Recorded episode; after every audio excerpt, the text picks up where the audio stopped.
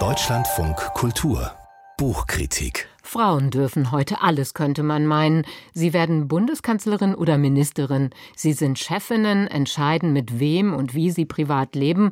Doch gleichzeitig gerät das Recht auf Abtreibung unter Beschuss, nimmt Gewalt in Partnerschaften zu, kommt es plötzlich verstärkt zu Femiziden, also der Tötung von Frauen, und im Netz tobt der blanke Hass gegen Frauen ohnehin. Wie das alles miteinander zusammenhängt, damit befasst sich Susanne Kaiser in ihrem Buch Backlash, die neue Gewalt gegen Frauen. Ramona Westhoff hat es gelesen. Frauen haben gleichzeitig immer mehr Rechte und sehen sich immer mehr Anfeindungen ausgesetzt, sowie politischen Bemühungen, ihre Rechte wieder einzuschränken. Dieses Paradox untersucht Susanne Kaiser in ihrem Buch Backlash, die neue Gewalt gegen Frauen. Die Journalistin und Wissenschaftlerin schreibt, diese Bestrebungen des Patriarchats, sich selbst zu erhalten, zeigten sich an immer mehr Fronten. Eine reaktionäre Gegenbewegung greift sicher geglaubte Frauenrechte in westlichen Demokratien an, mit dem Ziel, die hart erkämpfte Gleichberechtigung mit Gewalt rückgängig zu machen. Schauplätze? Das eigene Zuhause, wo die Gewalt gegen Partnerinnen zunimmt. Das Internet, wo sich der Hass auf Frauen vor den Augen der Öffentlichkeit immer heftiger Bahn bricht die Politik, wo misogyne Rhetorik immer eher zum Repertoire von rechten Populisten gehört.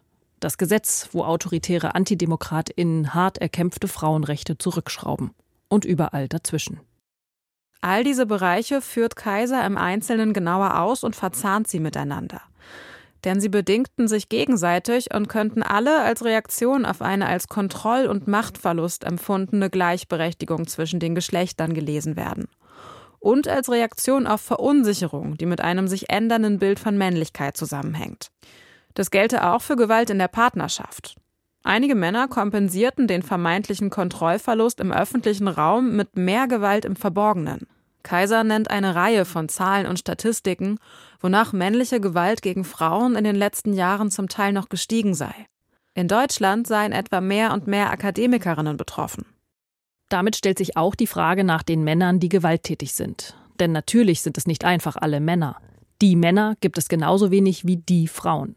Wenn Gewalt gegen Akademikerinnen zunimmt, dann sind es zumeist akademische Haushalte, in denen Gewalt stattfindet. Akademisch gebildete Ehemänner, die vergewaltigen und demütigen. Macht und Missbrauch hängen zusammen, wie auch die Studie Sexismus im Alltag im Auftrag des Familienministeriums verdeutlicht. Etablierte, das heißt Akademiker mit Studium der Medizin, Betriebswirtschaft oder Ingenieurwissenschaft in Führungspositionen, hegen die größten sexistischen Ressentiments gegen Frauen. Ein weiterer Schauplatz von Gewalt gegen Frauen ist das Internet.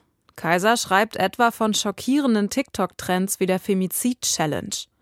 Junge Männer schilderten hier in romantischen Settings die übelsten Gewaltfantasien gegen Frauen. Andere Männer zeigten sich, so Kaiser, mitunter amüsiert. Für Frauen seien diese Videos zutiefst bedrohlich. An anderer Stelle richte sich der Online-Hass gezielt gegen öffentliche Personen, wie Kaiser am Beispiel mehrerer deutscher Politikerinnen ausführt. Ziel sei es, implizit oder explizit, Frauen aus bestimmten als männlich empfundenen Bereichen herauszuhalten.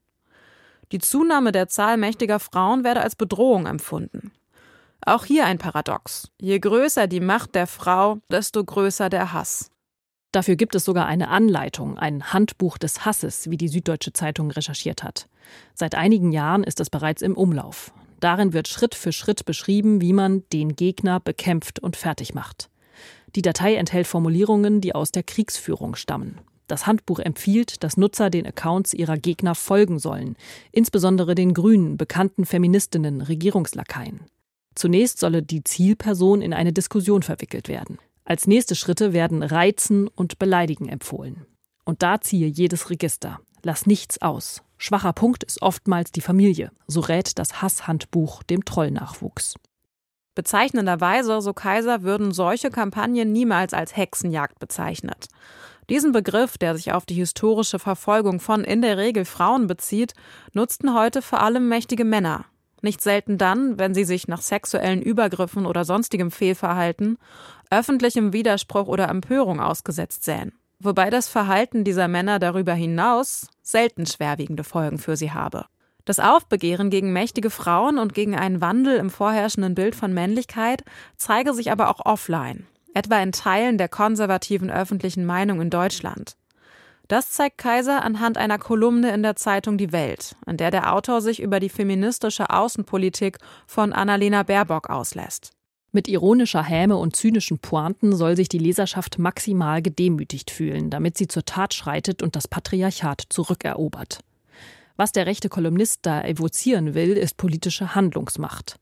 Dafür inszeniert er den gesellschaftlichen Wandel zu einer immer progressiveren, gleichberechtigten Demokratie als großen Kontrollverlust. Diese autoritären Männer wollen das Patriarchat restaurieren, was bedeutet, dass sie gegen politische Minderheiten zu Felde ziehen und die Rechte und Erfolge von Frauen, von People of Color oder der LGBTQ-Plus-Community zurückschrauben wollen. Kaiser reißt in ihrem Buch viele weitere Bereiche an. Es geht beispielsweise um chronisch unterfinanzierte Frauenhäuser, um fehlende Strafverfolgung im Netz oder um autoritäre Politik, deren Kern auch Frauenhass sei, und die weltweit Versuche, die Rechte von Frauen zu beschneiden.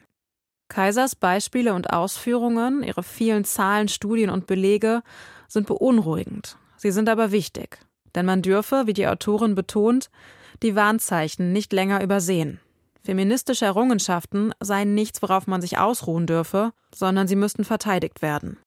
Ramona Westhoff über das Buch Backlash, die neue Gewalt gegen Frauen von Susanne Kaiser, erschienen im Tropenverlag, 224 Seiten für 22 Euro.